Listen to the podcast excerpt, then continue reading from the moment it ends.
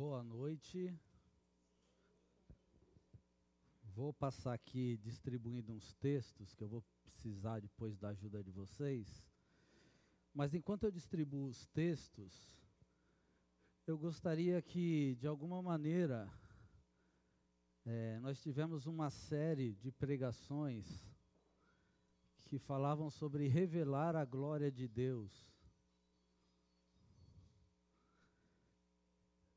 nos nossos relacionamentos. E eu queria ouvir um pouco de vocês para a gente não passar correndo, né?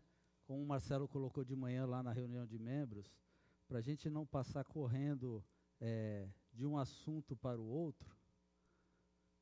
Eu queria ouvir um pouquinho de vocês é, sobre o que essa série sobre glorificar a Deus com os nossos relacionamentos, de alguma maneira,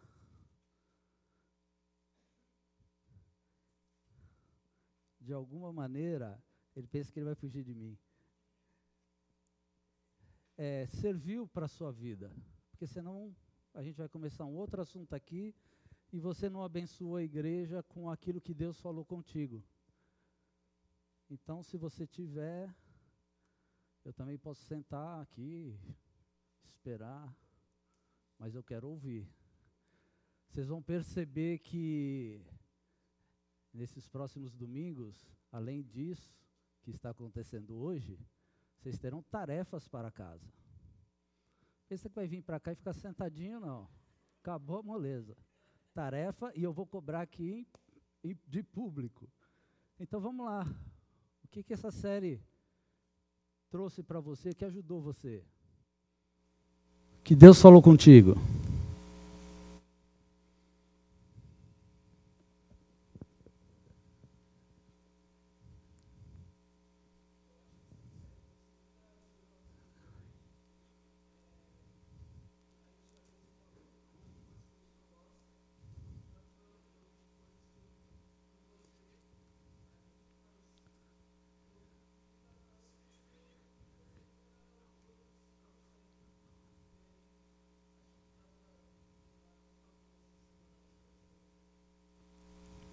Obrigado, Gustavo. Alguém mais? Só um jovem corajoso? Felipe? Maurício?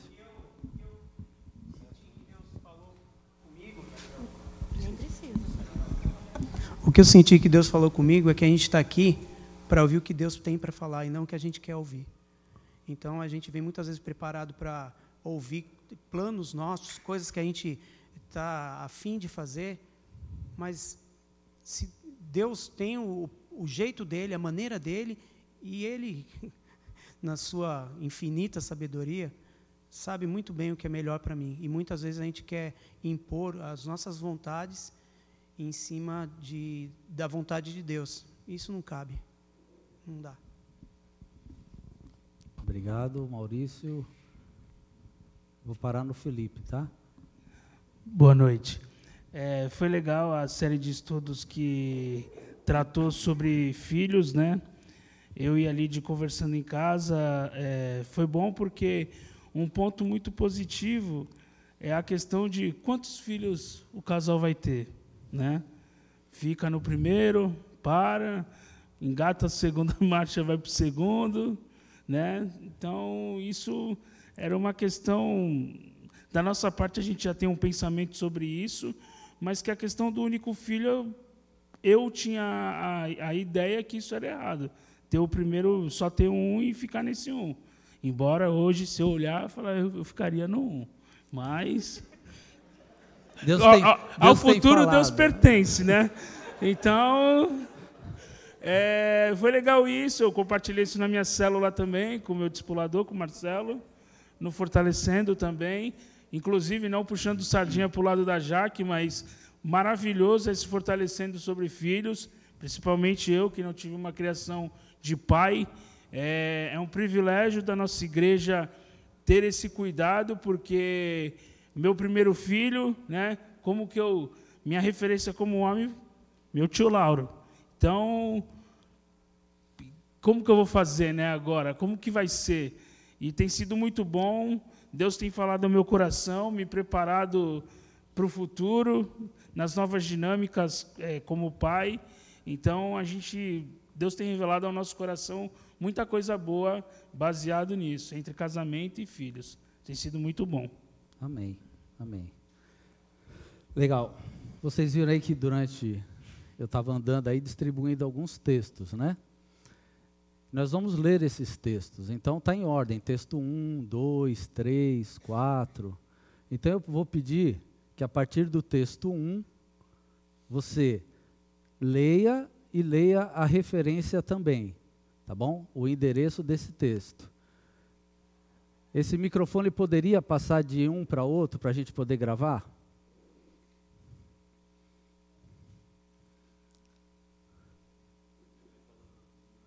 É, o texto 1, um, depois o 2 e assim por diante vai levantando a mão, tá? Texto 1. Um. Quando vocês ficarem irados, não pequem. Apaziguem a sua ira antes que o sol se ponha e não deem lugar ao diabo. Efésios 4, 26, 27. Entendam isto, meus amados irmãos. Estejam todos prontos para ouvir mas não se apressem em falar nem em se irar. A ira humana não produz a justiça divina. Tiago 1, 19 e 20. 3. Livrem-se de toda amargura, indignação e ira, gritaria e calúnia, bem como de toda maldade. Efésios 4, 31. Não se ire facilmente, pois a raiva é a marca dos tolos. Eclesiastes 7, 9. Texto 5. Deixe a ira de lado, não se enfureça, não perca a calma, isso só lhe trará prejuízo. Salmo 37, 8. Quem tem entendimento controla sua raiva. Quem se irrita facilmente demonstra grande insensatez. Provérbios 14, versículo 29. 7. Mas agora abandonem todas estas coisas: ira, indignação, maldade, maledicência e linguagem decente no falar. Colossenses 3:8. 8. A resposta calma desvia a fúria, mas a palavra ríspida desperta a ira. Provérbios 15,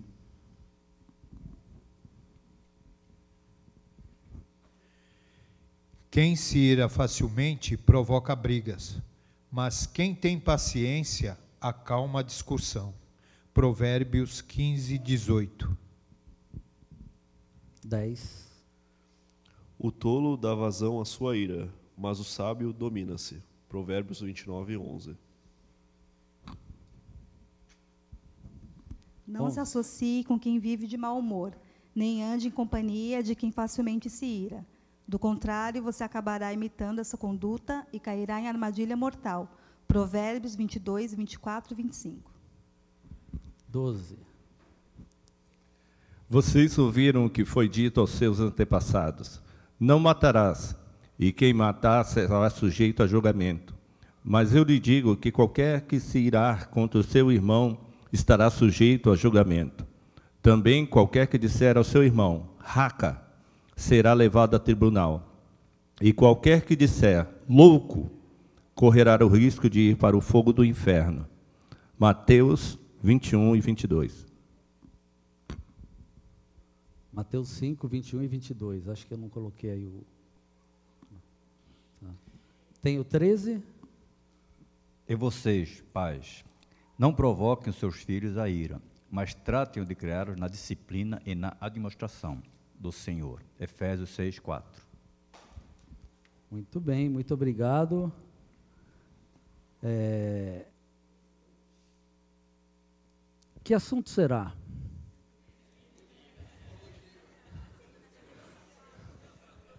Exatamente, a ira. Agora era para apagar as luzes, né? Como eu saiu uma fumaça, subiu o nome ira, né? Mas é isso aí. A ira. Né?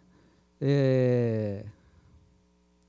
nós vimos aí, eu fiz questão de trazer alguns textos que falam sobre ira na Bíblia.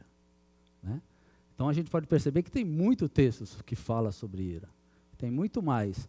Na nossa linguagem, a linguagem de hoje, a Bíblia que a gente usa, ele usa o termo irritação, raiva, e não a palavra ira. Por isso eu peguei algumas traduções diferentes da nossa nesses textos que enfatizam essa questão da ira, né? E uma coisa que a gente precisa saber é que a ira é pecado, né? E é pecado porque ela faz parte da natureza humana. A partir do momento que houve a queda, ou seja, Adão e Eva pecaram, né? foram expulsos do paraíso, nós começamos, o ser humano desenvolveu essa, esse sentimento, essa, essa inclinação ao pecado e muitas vezes ela se manifesta através da ira. E ela é universal. Se você disser para mim, não, eu não me iro, está pecando, né? É mentira, como a palavra de Deus diz. Se eu não tenho pecado, está pecando, né? Paulo, lá em Gálatas, ele fala desse texto aqui. Vocês conseguem ler? Vamos lá. É Gálatas 5:19.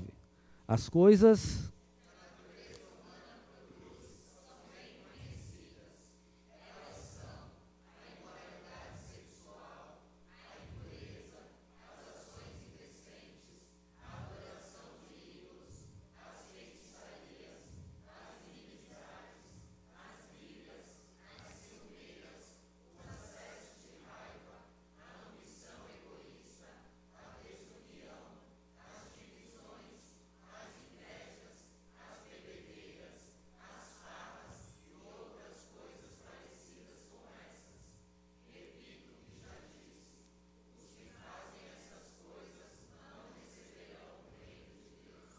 uma lista daquilo que a natureza humana produz. Em outras versões, ela vai colocar isso aqui, ó, ira, né? E a ira é um, não é algo que só quem não tem o Espírito Santo de Deus que produz. O cristão produz esse sentimento de ira também. Muitas vezes sem perceber, né? Muitos lutam contra isso, muitos querem vencer isso, né? e muitos se conformam com isso. E Paulo, um dos textos que foi lido, Efésios 4, 31, é o texto 3, foi o João que leu? Repete, João, esse texto. Fica tranquilo.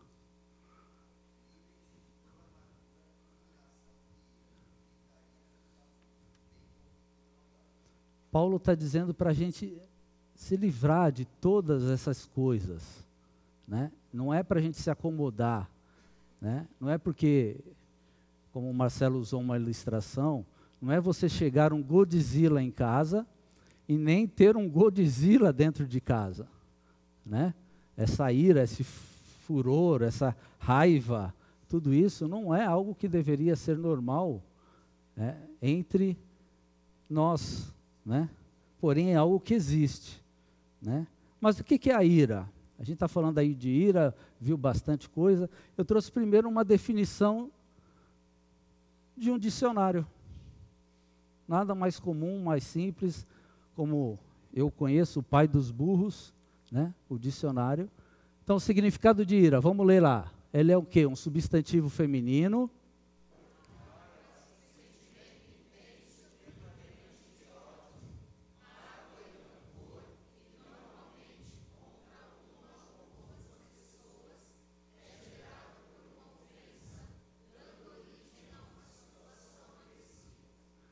Então coloca aqui é, uma, é, um, é raiva, é sentimento intenso e permanente de ódio. É o dicionário que está falando. Mágoa e rancor que normalmente é contra uma ou algumas pessoas. E é gerado, segundo o dicionário, por uma ofensa. dando origem à situação agressiva, né? Aquele que se ira, né, muitas vezes se torna alguém agressivo. Tem coisas que eu concordo aí, mas tem coisas que não são, segundo os padrões de Deus, algo que é, a ira é, né? E eu quero trabalhar com vocês é,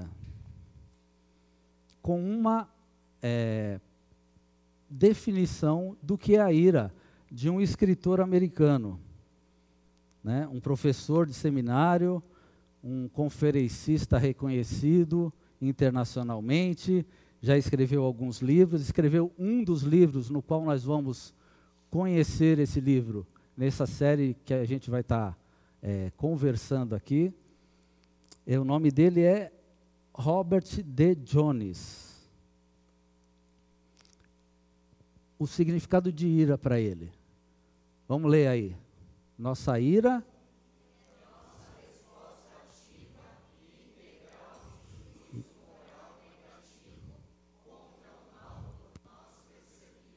Então, esse pastor, conferencista, ele fala que a nossa ira é a nossa resposta ativa e integral de juízo moral negativo contra o mal por nós percebido. Podemos ir embora? Todo mundo já entendeu? É isso aí que é ira, beleza? Meio confusa essa definição, né? Vamos tentar esmiuçar essa definição para a gente começar a entender um pouco o que é a ira, para então a gente desenvolver o nosso assunto. Então ele fala lá, nossa ira é a nossa resposta ativa. Uma resposta ativa. Então a ira é o quê? Leia ali, por favor.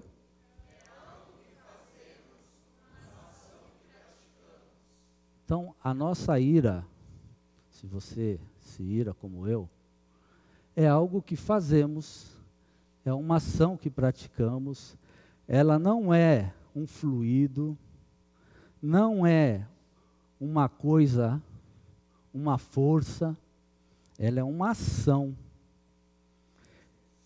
E essa, essa ação, ela pode ou não ser externada. Já viu aqueles que externam a ira? Já sai falando um monte de coisa? E já viu aquele que fica ouvindo? Por dentro explodindo, irado, está é, falando besteira, eu vou falar um monte de coisa para esse cara, mas fica ali caladinho. Também se ira, né? E, como ele coloca ali, ó, é algo que praticamos. Não surge do nada, e é uma resposta. A nossa ira é uma resposta contra algo que vem contra a gente. Contra, e isso é importante. A ira, ela surge quando as coisas vêm contra as minhas convicções, daquilo que eu tenho como expectativa. Então eu me iro por causa da, minha, da, da expectativa que eu criei em cima de alguém ou de alguma coisa. Então é uma resposta ativa, é uma ação, é algo que nós fazemos. Fala também que ela é integral. O que, que ela é integral ali? Envolve o quê? Obrigado quem está aí. Amém. Tem um, alguém aí acordado. A ira é integral, ela envolve todo o nosso ser e abrange aquilo que nós cremos, as nossas sensações, as nossas ações e aquilo que nós desejamos. Então ela engloba tudo em nós. A ira, né? Continuando acima na definição dele, ela fala também o que? É um juízo moral negativo. Do que?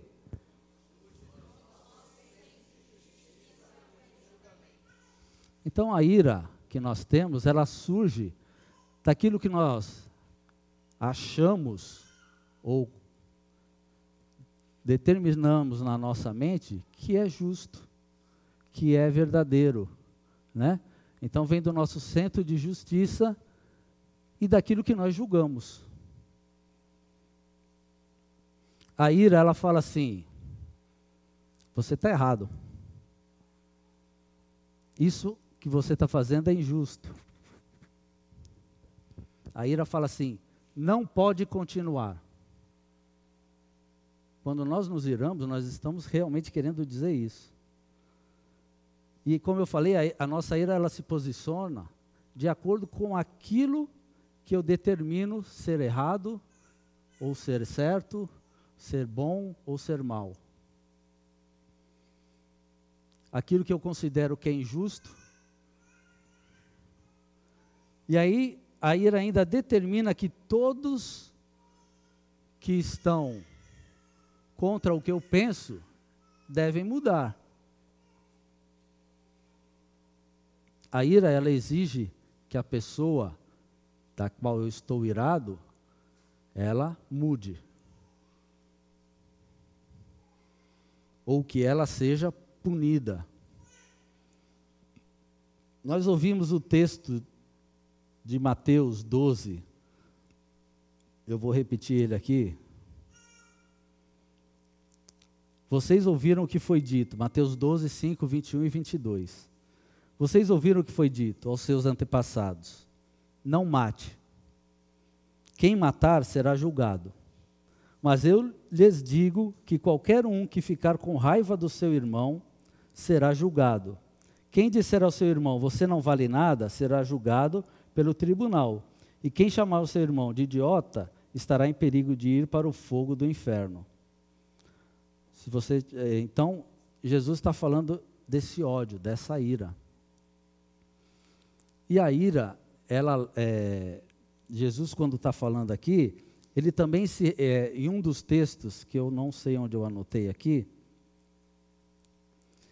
a ira, a raiva, aquilo que Jesus está se referindo, ela, tá, ela, ele compara aqui, ó, é logo no início. Vocês ouviram o que foi dito aos seus antepassados: não mate, quem matar será julgado. E aí ele fala assim: não fique irado, porque também será julgado. A ira para Deus é como se nós, quando nós nos iramos, nós nos tornamos assassinos, homicidas. Forte, né? A gente está tão acostumado a se irar com qualquer coisa, e de repente a gente volta para a palavra de Deus e fala: olha, Jesus compara a ira ao assassinato. E quando você se ira, você se torna o quê? Um homicida. É complicada essa questão. Cotidianamente, no nosso dia a dia aí, diante das pessoas e até mesmo diante de Deus, e quando o Maurício cantou uma das últimas músicas aí, que exaltavam a Jesus, e às vezes a gente canta sem perceber, né? o que a gente está cantando, refletindo o compromisso que a gente está querendo ter com Deus, né, vem de que Jesus tem poderes para salvar, me salvou, e eu sou tão pecador, eu não merecia isso, mas a gente só canta e próxima música. Presta atenção muitas vezes naquilo que nós estamos cantando, porque são compromissos muito sérios.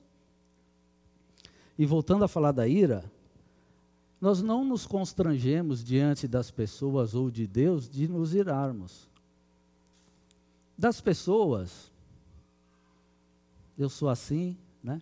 mas diante dos olhos de Deus, que considera como um homicida, um assassino, por que, que nós não nos controlamos, como vimos que alguns versículos falam? Por que, que Deus, é, nós não temos esse constrangimento a ponto de não nos irarmos. Tem um texto,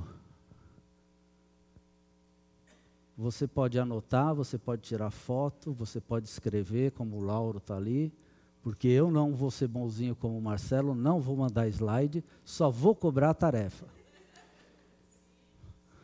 Jeremias 17, 9 e 10, vamos ler aí. Quem pode?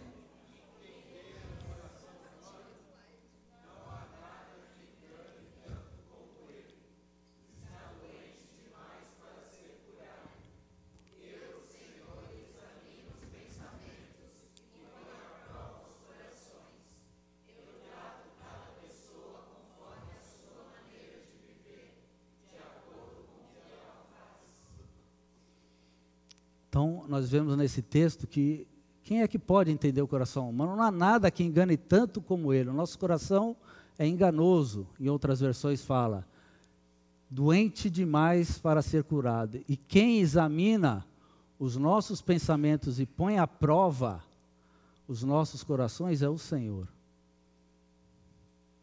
Agora pensa naqueles momentos de ira. Né? Quem exa né? Mesmo aquele que não expressa sua ira, quem examina o seu coração é o Senhor. A gente tem que se constranger ao pensar nessa questão da ira, de agir ou ter esse sentimento. E ainda fala, eu trato cada pessoa conforme a sua maneira de viver, de acordo com o que ela faz. Viver irado, ficar irado, ser irado, para muita gente é como algo corriqueiro. Tem gente que fala assim: não, não pode guardar sentimento, tem que falar mesmo, tem que explodir, faz mal, né? Tem que botar para fora. Os textos que nós lemos falam absolutamente ao contrário. Controle a sua ira, demore a irar-se, né? A, a, examina seu coração. Então tem que a gente ficar atento a isso aí. É, então eu queria, como primeira tarefa de hoje, para o próximo encontro que nós tivermos aqui, você vai meditar um pouquinho sobre esse texto aí, Jeremias 17, 9 e 10. E aí a gente vai chamar alguém aleatoriamente. Fica de pé, pega o microfone e fala o que o texto falou para você. Amém? Cida, a gente vai estudar bastante na célula, tu vai ser já uma, né? Que relevância esse texto vai ter para você? Que mudanças esse texto tem, vai provocar ou começará a provocar na sua vida? Compartilha com o seu grupo célula sobre isso na semana que vem, ou no seu grupo de comunhão. Né? O Senhor examina o meu coração. O que que isso causa para mim? Tarefa para casa, a gente toma aqui.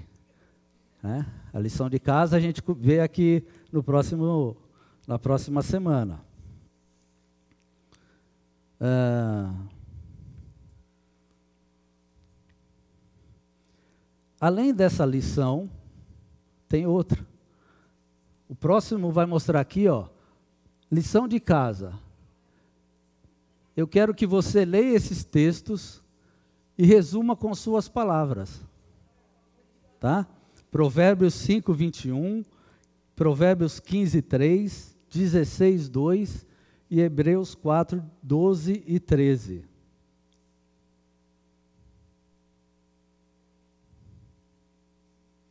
Vamos abrir só aqui, eu vou abrir Provérbios 5, 21, só para vocês terem uma ideia dos textos, o que eles falam, tá? 5,21 diz assim: Guarde sempre as suas palavras bem gravadas no coração. É isso? Não, esse é o 6, pô. Não, é isso mesmo. Não. Deus sabe por onde você anda e vê tudo o que você faz. Provérbios 5, 21. Então você vai ver, vai ler esses textos também e vai escrever com as suas próprias palavras né, o que esse texto quer dizer e o que impacta a sua vida. E como eu falei, e às vezes a gente fala, né, e, e, caramba, eu sou um assassino então, porque eu vivo mirando com as pessoas. A palavra de Deus diz isso, inegável. O próprio Jesus disse quando esteve aqui. E aí a gente pode achar Bom, então estamos condenados, né? E a gente sabe que também não é isso, porque a mesma palavra que condena a ira, que Jesus coloca isso como um, um, algo a ser trabalhado, algo que não deve acontecer, ela fala também de uma boa notícia. Podemos receber perdão de Deus por meio de Cristo. Todo mundo conhece o texto de 1 João 9, né? Se confessarmos os nossos pecados a Deus,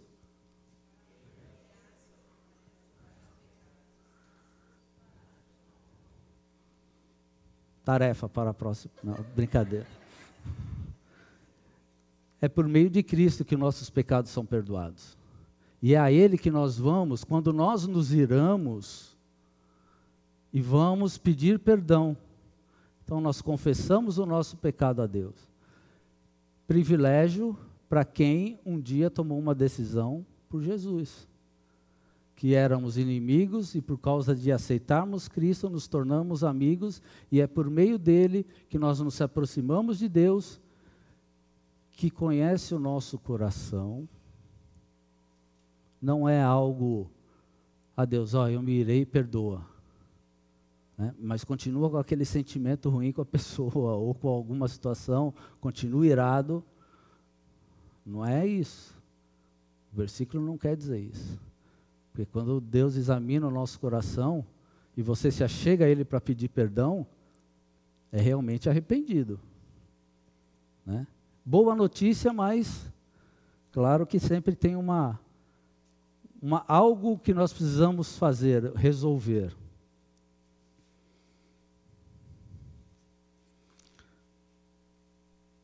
É... Aqui, ó. Vamos voltar à nossa definição de do que é ira segundo aquele autor Robert Jones. É um juízo moral negativo, surge do nosso senso de justiça, e ele fala o quê? É um juízo contra um mal por nós recebido. Vamos ler aí. Fazemos juízo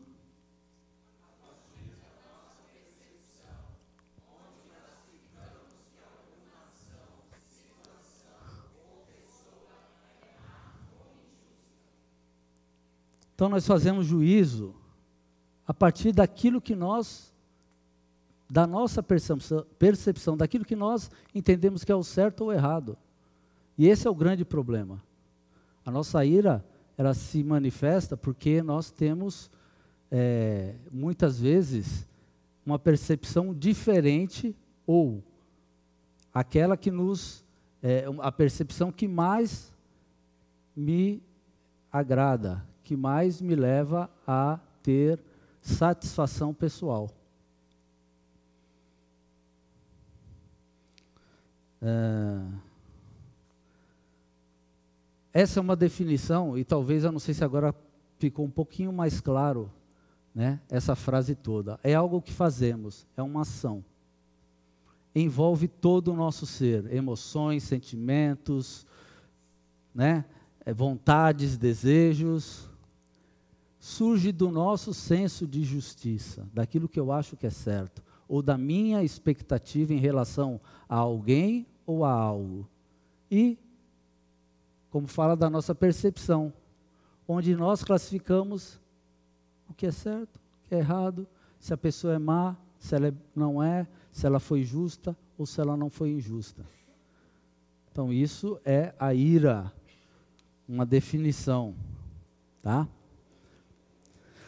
Só que a ira, se a gente for ler na Bíblia, eu espero que vocês é, tenham ciência disso, a ira fala, a Bíblia fala que Deus também se ira. Né? Então eu vou apresentar três aspectos bíblicos da ira para a gente ir caminhando nesse assunto. Porque não adianta a gente falar que nós nos iramos, e aí amanhã você fala assim, ah, mas está vendo aqui, ó, Deus também se irou né, a nossa maior, maior defesa, muitas vezes, quando acabam nossos argumentos, é: não, mas Jesus, Jesus também cirou. Né? A gente usa essa. Então a gente tem três aspectos da ira. A primeira, qual é? A ira. Inúmeros são esses textos que falam da ira de Deus. Né? Vemos, e tanto no Antigo como no, no Novo Testamento. E nós vemos que é, a ira de Deus, ela normalmente é revelada contra pecadores e contra o pecado. Se você buscar textos, você vai ver que Deus está se revelando contra pecadores e contra o pecado. Ah, mas Se ele pode se revelar, por que, que eu não? Sou Deus? Não, né? Vamos ler um texto aqui. Mulheres, Salmo 18, versículos 7, 8 e 15. Então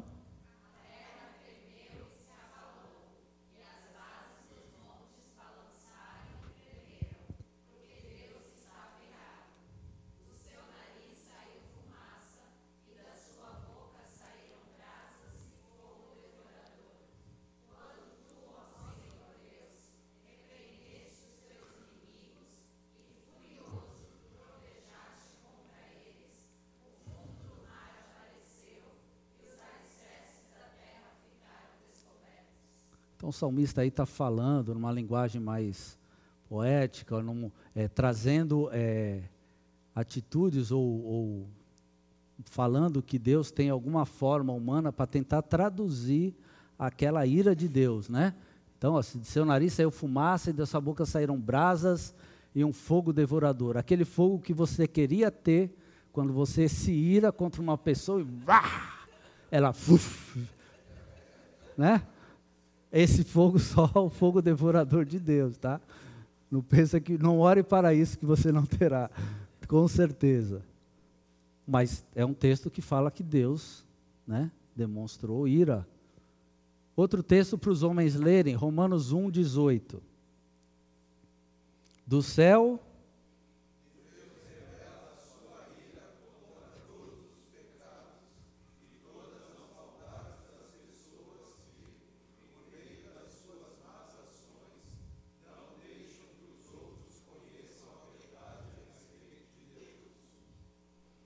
Então a gente pode ver aí que do céu Deus revela a sua ira contra todos os pecados e as maldades das pessoas, que por meio das suas más ações não deixam que outros conheçam a verdade a respeito de Deus. Se a gente for analisar, e a gente vai analisar alguns textos mais para frente, para que isso fique claro, quais são os motivos que levam Deus a se irar? Mas esse texto fala bastante sobre esses motivos. E a gente pode dizer que Deus é o ser mais amoroso, entregou seu filho por um bando de pecadores que não mereciam nada, mas ao mesmo tempo é um Deus que se ira, né? A ira de Deus ela é uma oposição determinada, perfeita e pura contra o mal.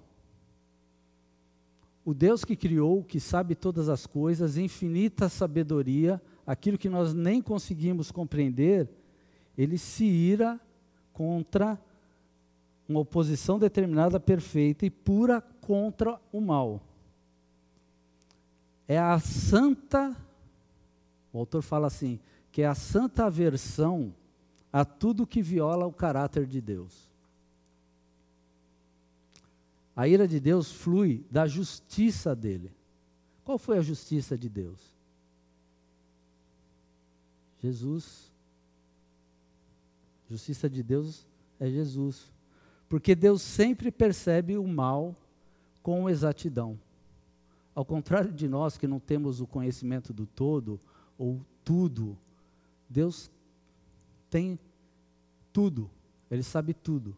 E Ele pode ter essa ira divina contra o mal, contra tudo aquilo que é contra ele, contra a pessoa dele, contra todo o que ele estabeleceu como verdade. Então, essa é a ira divina. Para ninguém dizer que eu omiti que Deus se ira. Mas não é essa ira que a gente vai trabalhar agora. É mais importante a ira nossa, né? Segundo aspecto, que, que é a ira? A ira humana justa. É, nessa ira humana justa, nós podemos incluir a ira de Jesus. E nós vamos ver quando Jesus se irou e por que, que ela era justa. Né? Jesus, Deus que se tornou homem, se irou também. Mas também tiveram outros homens, outros relatos na Bíblia que mo mostram que um homem também ir, se ira de forma justa. Opa, chegando no lugar que me interessa, né? Ira justa, então, né? Esse homem, sabe quem era? Um deles é Moisés. Padrãozinho baixo, né? Moisés. E Moisés cirou. Vocês lembram de quando Moisés cirou? Ele cirou contra o povo quando ele foi lá e quando voltou, o que, que o povo estava fazendo? Fez um ídolo e começou a adorar. E ali Moisés cirou contra o povo. Né? Está lá em Êxodo, capítulo 32. E Moisés cirou porque aquilo que o povo estava fazendo era uma ofensa a Deus. Aquele Deus que tirou eles lá do, da escravidão do Egito, aquele povo estava adorando um ídolo, então Moisés se irou com aquele, a ofensa do povo contra Deus. A gente vai ver isso aí. Não se preocupa que a gente vai tem, tentar entender um pouquinho melhor. Se está difícil, se está meio nebuloso. Mas essa ira humana é justa. Essa você pode cirar. Contra Deus você pode cirar. Terceiro aspecto. Qual que é?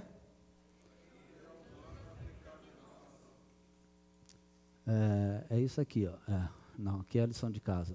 Tem mais, hein? Se liga aí. Quase toda a ira humana ela é pecaminosa. É, as pessoas falam que quase 90% da ira humana ela é pecaminosa. Porque tudo que nós temos como percepção do que é certo ou errado, é, nós não enxergamos claramente. Nós não vemos o todo mentiras, desejos egocêntricos, eles controlam muitas vezes, mesmo um cristão, a nossa vida. Né? Como eu falei, ignorância sobre o todo. O que, que Deus quer nisso tudo? Por que está permitindo tudo isso? Porque, né? E aí a gente não tem conhecimento. Isso tudo nos leva a ter uma visão distorcida, uma perspectiva errada. E aí a gente começa o quê? A emitir julgamentos que esses julgamentos, quando a gente está irado, são julgamentos que nos beneficiam. Né? Eu não vou ficar irado e, por, e, fazer um julgamento que me prejudique. Né? Fazer de acordo com aquilo que me, que me satisfaz. Né? Ou então, que eu possa contestar a atitude do outro. Então eu me iro por causa que eu tenho uma inclinação a contestar a atitude de alguém ou motivos dos outros, e aí tudo isso, todas essas coisas misturadas na nossa cabeça, naquilo que nós estamos vivendo, desvia-nos do foco, da vontade de Deus, daquilo que glorifica a Deus como o Marcelo colocou aqui nessas seis semanas, que a nossa vida deve ser uma vida de glorificar a Deus, então a ira, ela nos atrapalha a glorificar a Deus. Porque nós juntamos as nossas vontades, juntamos aquilo que nós achamos que é certo, aquilo que deveria ser feito ou não deveria ter sido feito e emitimos um juízo. Até aqui está dando para entender um pouquinho? sobre essa questão da ira, sobre o que move o nosso sentimento, o nosso coração. Então, se está entendendo, é por isso que tem lição de casa. Né? Vamos lá, lição de casa. Compartilhe no seu grupo de comunhão ou no seu grupo célula. Olha lá, qual episódio recente na sua vida que você cirou? É? Gente, é fácil isso aí, hein? Qual episódio recente na sua vida que você cirou? Já veio um monte aqui na minha cabeça, aqui, ó. Uma lista, se quiser. Por que, que você ficou irado naquele episódio? O que, que você estava esperando que acontecesse? Porque isso causou a tua ira. Né? Que gatilho acionou essa ira? Como é que você se comportou diante dessa ira? Que atitudes você precisa ter diante da, da sua ira neste episódio da sua vida?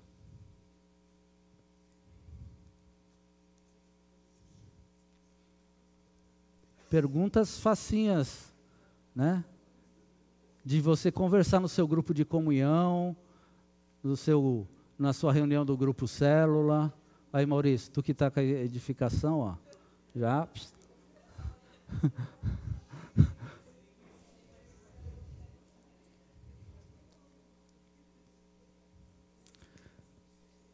Todo mundo já tirou a fotinho, já anotou aí? Então nós vimos que tem a ira divina, a ira justi, justa, né? E a ira pecaminosa. A ira é legítima, a ira humana é justa, a ira humana é pecaminosa, a ira é legítima. Como eu falei, 90% dos nossos momentos de ira, elas são pecaminosas, né? E a gente é, é muito hábil, vamos dizer assim, né? Quando nós nos iramos, não, eu me irei porque ele, ou eu me irei por causa daquela situação, né? É sempre o outro, nunca sou eu, é sempre o outro, né?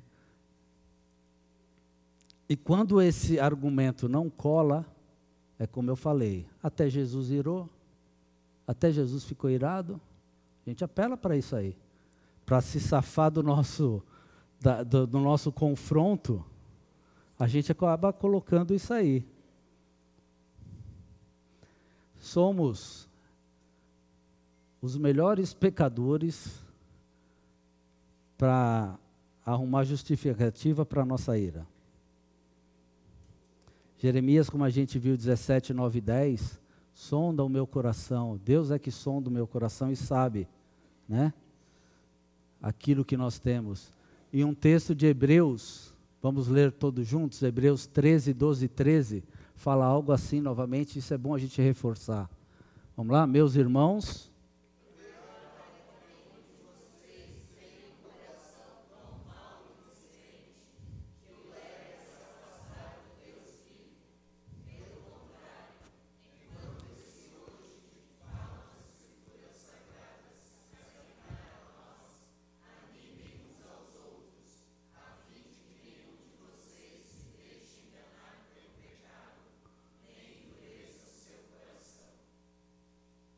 Então, que nenhum tenha um coração tão mau e descrente. Né? A palavra de Deus nos exorta a isso aí, e a respeito da ira, é algo que nós precisamos ter isso vivo na nossa mente. Né? Esses textos nos trazem para uma realidade e para que a gente esteja atento. Vamos voltar para deixar bem claro, que eu não quero ninguém aqui saindo que dizendo que tem permissão para se irar, né?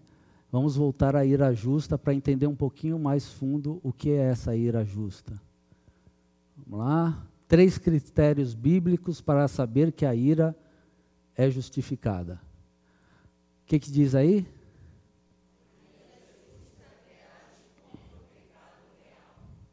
Essa ira, essa ira justa, justificada, resulta da percepção correta as violações da palavra de Deus.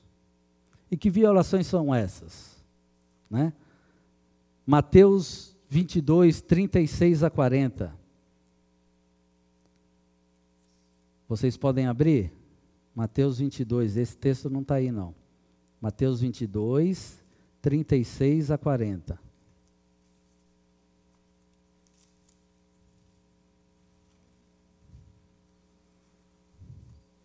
Jesus está falando aqui, ele está respondendo a um questionamento dos apóstolos. Alguém em voz alta pode ler?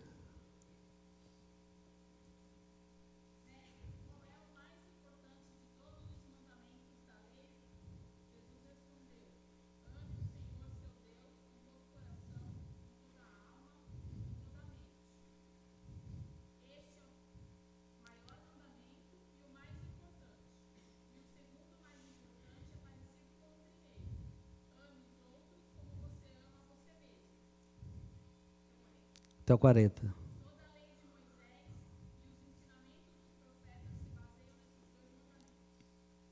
Então Jesus resumiu ali quais são os mandamentos mais importantes quando questionado, né? E a ira justa é justa, é, é, ela não, ela, ela não resulta dos nossos sentimentos que foram incomodados, das minhas preferências pessoais ou tradições que foram contrariadas. A ira justa, ela se manifesta contra o que a palavra de Deus define que é pecado. Quando nós nos deparamos com a palavra de Deus que define que é pecado, nós nos iramos? Você costuma se irar com isso? Você deixa para lá? Não, não adianta. Né? Então a ira justa ela reage contra o pecado real. Jesus falou: ame a Deus e ame ao próximo. E se você se irou contra o próximo, você já obedeceu o segundo, e aí o primeiro está mais difícil ainda. Então é o básico. É o básico. A ira justa reage contra um pecado real que está aqui. Não é o que está aqui ou aqui. É o que está aqui. Segundo critério, a ira justa.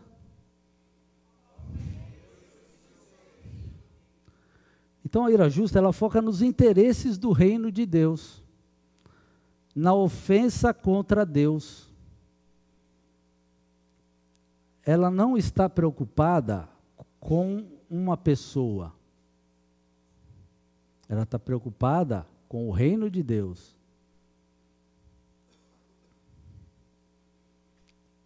Fácil entendimento? Então você pode se irar contra um pecado real, contra algo que se volte contra o reino de Deus. E que mais aqui?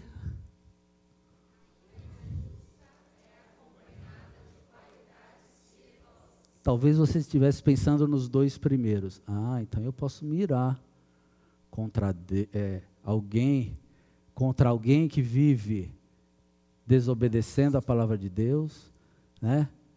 ou está atrapalhando o crescimento do reino de Deus, eu posso mirar. Eu posso esbravejar, eu posso xingar, eu posso falar o que eu quiser, porque ele está fazendo algo contra o reino de Deus. Não é bem assim. A ira justa é acompanhada de qualidades piedosas. E que qualidades são essas? É acompanhada de um autocontrole, de uma serenidade, não vem acompanhado de gritaria, palavrão, ofensa, ela não ignora as pessoas. Sabe quando você fica irado e, bom, essa pessoa não existe para mim? Né? Não esnoba alguém. Essa ira essa ira justa, essas qualidades, elas evidenciam um sentimento de tristeza em relação àquele que está contra, está cometendo um pecado real, que está atrapalhando o crescimento do reino de Deus. Ela mostra consolo. Ela mostra uma atitude de adoração a Deus ela mostra uma preocupação com o bem-estar daquele que está fazendo aquilo, da, cometendo aquele pecado. Ela busca a justiça de Deus. Ela confronta o mal, mas ela chama ao arrependimento e à restauração. Então, essa ira justa que você tem total liberdade de ter, o resultado é todas essas coisas aqui que eu acabei de falar. Autocontrole, né? um sentimento de tristeza por aquela pessoa agir daquela maneira, uma preocupação com o bem-estar dela, porque ela não está vendo o que vai acontecer, meu Deus. Né? Ela está querendo que eu vá ao encontro dessa pessoa para levar é, a, a, verdade, o arrependimento e a restauração. E é por isso que a gente pode ter essa ira. É por isso que a gente pode ser irado dessa maneira. Molezinha, né? Maurício,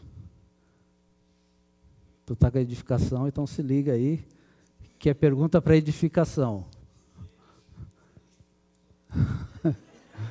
Lição de casa aí, mas é mais, é mais para ajudar, é, na realidade, o facilitador a poder focar naquilo que a gente está querendo alcançar. Baseado naquele primeiro critério lá, a ira justa reage contra o pecado real.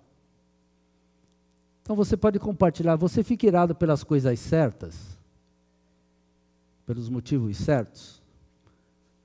Dá um exemplo de quando isso aconteceu. Compartilha na sua reunião. Olha, eu mirei quando aconteceu algo que a pessoa estava em pecado e eu fiquei irado, tive todo aquele sentimento, né? Segundo critério fala que a ira justa foca em Deus e no seu reino. Né? Então, o que, que motivou sua ira? Foi isso mesmo? Foi algo que estava focado de, em Deus e no reino dele? Por isso que você se irou? Terceiro critério, a ira justa é acompanhada de qualidades piedosas, como a gente viu. Que qualidades você tem expressado quando está irado? Esse autocontrole, essas palavras doces que levam a pessoa ao arrependimento, à confissão, à restauração e à comunhão com o Senhor e com os outros. Quanto tempo dura a sua ira? Você considera suficiente? Você consegue controlar essa sua ira justa? Que efeitos essa sua ira causou? Todas essas perguntas não foram formuladas por mim. Existe um escritor chamado, é, é um doutor na realidade, doutor David Paulison.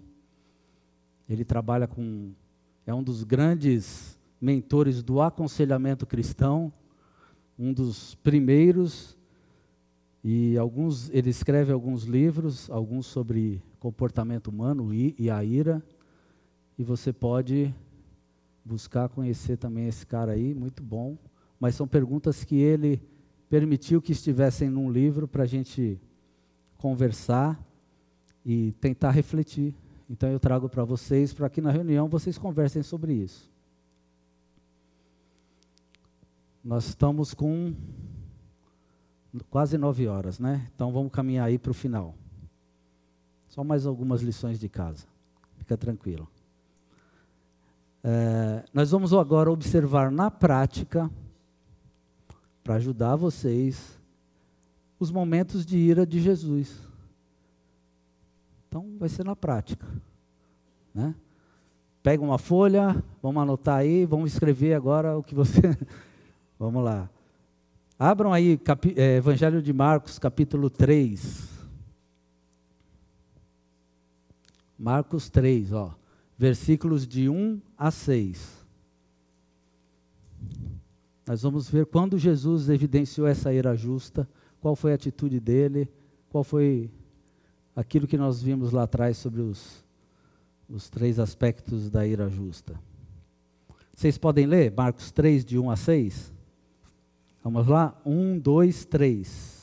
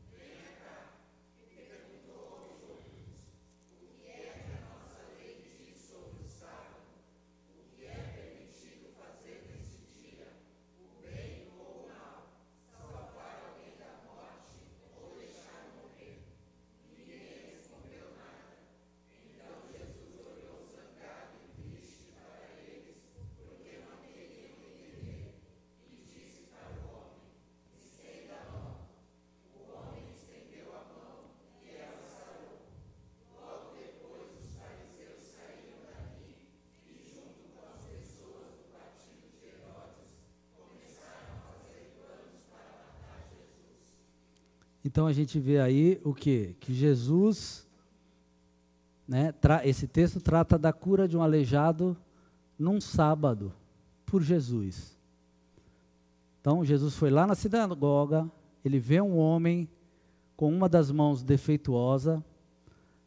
Existiam fariseus ali que, pelo que o texto informa, queriam pegar Jesus em alguma situação e queriam matá-lo, né? E Jesus questiona eles ali o que é sobre a lei, a lei que aqueles fariseus guardavam tanto. É, na nossa tradução diz que Jesus ficou zangado. É isso que ele fala? Olhou zangado e triste.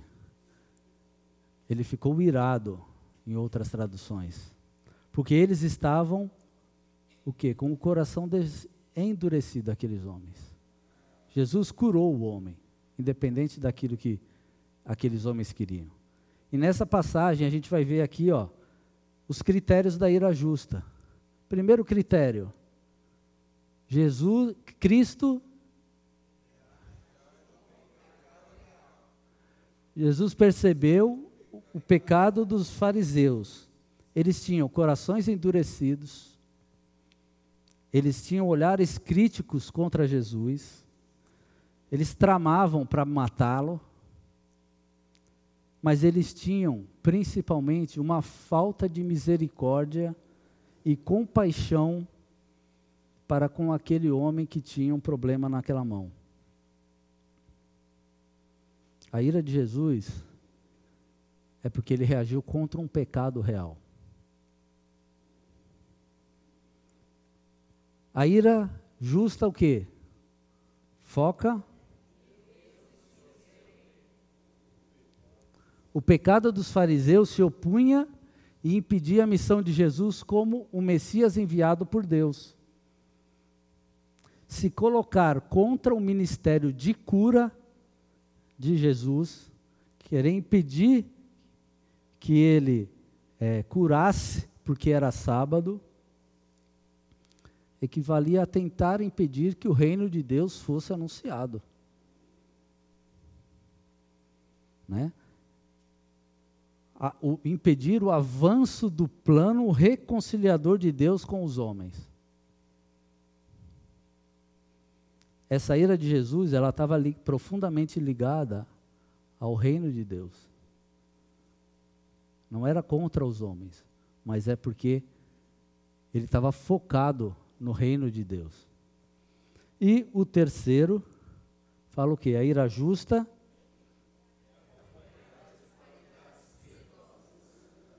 Então, que qualidades piedosas aí? Quando lemos que Jesus ficou irado, a gente vê como é que a ira de, dele se manifestou. Viram aí Jesus gritando, chutando, xingando, né? Ele permaneceu calmo, ele não gritou, não esbravejou, não xingou, não agrediu, ele não mudou os planos. Ele foi ali para cumprir os planos de Deus, permaneceu fiel. Nada fez com que ele abandonasse isso, né? O que, que a ira de Jesus resultou? Cura e libertação. Né? Libertação daquele homem. A gente não sabe se aquele homem depois se converteu ou não. Acredito que sim depois de ter sido curado, né? Mas resultou nisso. Então, olha o resultado da ira de Jesus. Segundo o que está nas Escrituras. Outra passagem aí, para a gente também entender. Vamos ver qual é? Marcos 10, do 13 ao 16. Vocês, por favor, abram aí para a gente ler, que eu estou acabando.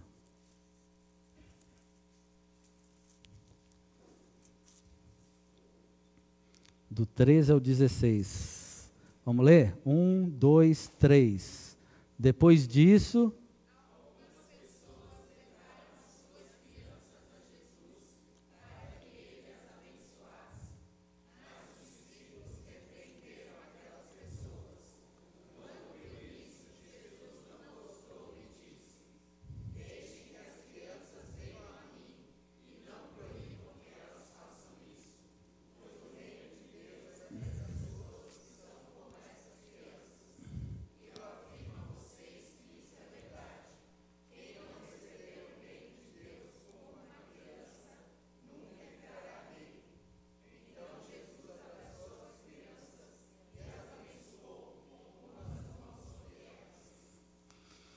Então a gente vê essa passagem, né? Que a gente lê e ouve, né? Que Jesus vem a mim as criancinhas, né? Mas Cristo reage contra um pecado real. Né? Aqui fala que Jesus não gostou, né? Da atitude dos discípulos que repreenderam as pais e as crianças de não se aproximarem. Né? O não gostou é, Jesus se irou quando viu aquela situação. Por quê? Ele se ira com a atitude daqueles discípulos por causa dessa ira justa que foca em Deus e no seu reino. A atitude dos discípulos atrapalhava a expansão do reino de Deus. Dá para perceber o que, que Jesus tinha em mente? A expansão do reino de Deus. Por isso que nada que fosse, se opusesse a isso, ele deixava passar. E por fim, a ira justa é acompanhada do quê? De qualidades piedosas. Né? A ira de Jesus em relação a atitudes dos apóstolos não se transformou em atitudes grosseiras, né? Não foram violentas, não foi agressão, ao contrário. Nós vemos um autocontrole de Jesus. Ele continuou focado no que ele queria, na, na missão. Ele não pegou os apóstolos, sai daí, vocês estão fazendo tudo errado, não. Né? Ele continuou focado ele corrigiu ali dizendo os apóstolos: Deixa as crianças virem. Foi só isso que ele falou. Ó, oh, deixa as crianças virem. A exortação de Jesus para os apóstolos só foi essa. Deixa, deixa eles virem. Né? E por fim ele cumpriu a vontade de Deus. Ele abençoou aquelas crianças. Se os pais se tornaram seguidores, se aquelas crianças se tornaram seguidores, a palavra de Deus aqui ela não relata isso, né? A gente não tem detalhes. Mas os propósitos de Jesus nesses dois momentos que demonstram essa ira está nesses aspectos aqui, ó. A, a manifestação de Jesus na, da sua ira é dessas qualidades piedosas. Mas existem homens, como eu falei, existem Moisés, e talvez a gente possa olhar histórias de homens que se iraram e tentar encaixar aqui. Será que em algum desses momentos eles mantiveram e tiveram como resultado isso aqui que Jesus fez? O rei Saul, que é um rei que as pessoas olham, ah, rei Saul, né? Quis matar Davi, foi, foi escolhido pelo povo e não por Deus. O rei Saul, lá em 1 Samuel 11, é, vocês vão ver um relato onde o Espírito de Deus leva rei Saul, o rei Saul é, a, se torna, a, a se tornar furioso contra os amonitas que queriam é, invadir as terras, matar o povo de Israel. Então o Espírito de Deus toma Saul, ele fica furioso e aí ele leva a nação de Israel, porque era a nação protegida de Deus, né? a guerrear e vencer aquela guerra. Então também Saul, é, se a gente olhar aqui, a gente vai ver contra um pecado real. Alguém queria matar o povo de Israel, o povo escolhido de Deus, né? Ele simplesmente obedeceu ao que o Espírito de Deus mandava. Prepara teu exército e vai para a guerra. E a, o resultado foi que o povo de Israel né? não, não, não foi abatido, venceu a guerra e, e foi, aqui, foi cumprida a vontade do Senhor. Baseado nisso aí, ó, a ira justa, ela reage contra pecados reais definidos pela Bíblia. São pecados reais definidos. A ira justa é isso. Ela foca em Deus e no seu reino. Por isso que aquelas perguntas agora talvez ficam mais fáceis de você responder. Eu me, já me irei justa, é, de forma justa, porque foram pecados contra o que a Bíblia define como pecado, foca em Deus. Eu fiquei irado porque eu estava focado naquilo que Deus queria que fosse feito. E principalmente, que é o mais difícil para nós, expressou essas qualidades de maneira piedosa? As nossas atitudes foram desse jeito? Quando a nossa ira ela é pecaminosa, primeira coisa, arrependa-se. Confessa seu pecado. Acerte-se com Deus. Acerte-se com o seu Godzilla. Lembrando aqui do Marcelo, né? Aproxime-se de Deus. Nós temos a natureza humana ainda habitando em nós e controlando a nós, controlando não, mas tentando reassumir o controle da nossa vida, e por isso a gente tem o Espírito de Deus que nos ajuda. Então, aproxime-se de Deus. Se você é uma pessoa que se, re, se reconhece como alguém que se ira facilmente, o meu conselho único, aproxime-se de Deus, da sua palavra, tente viver dessa maneira. Esse mesmo autor, eu quero terminar com esta única frase dele aqui, do texto, e eu quero que você leia junto comigo isso aí. É um texto que é para dar continuidade lá na frente, nos próximos domingos. Vamos lá? Um, dois, três. O que está envolvido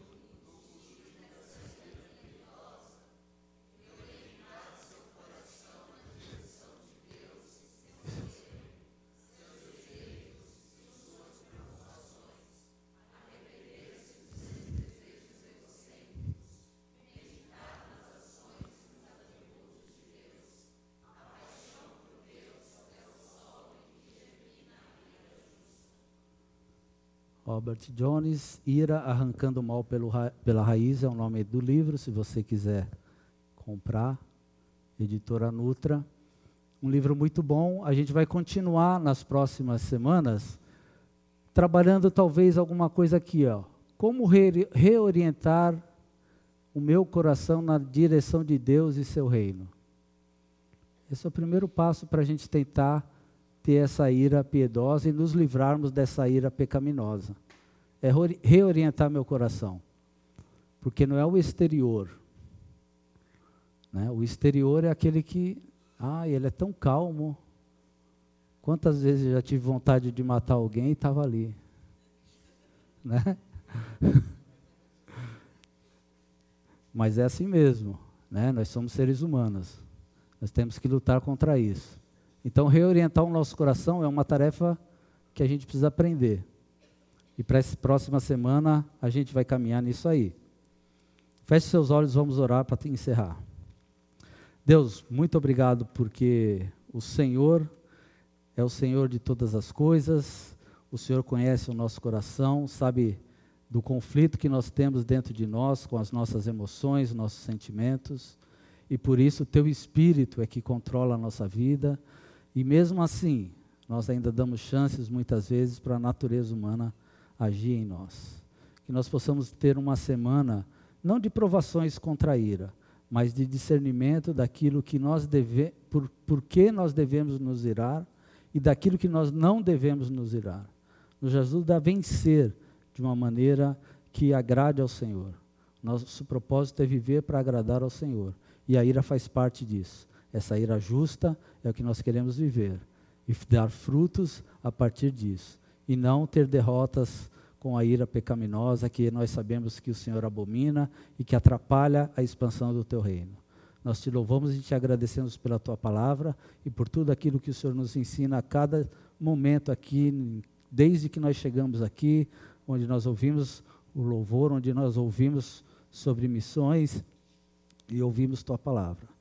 Louvado seja o Senhor pela tua igreja e que o Senhor esteja conosco, nos ensinando a cada dia. É em nome de Jesus que nós oramos. Amém. Boa noite. Não se esqueçam das tarefas, né?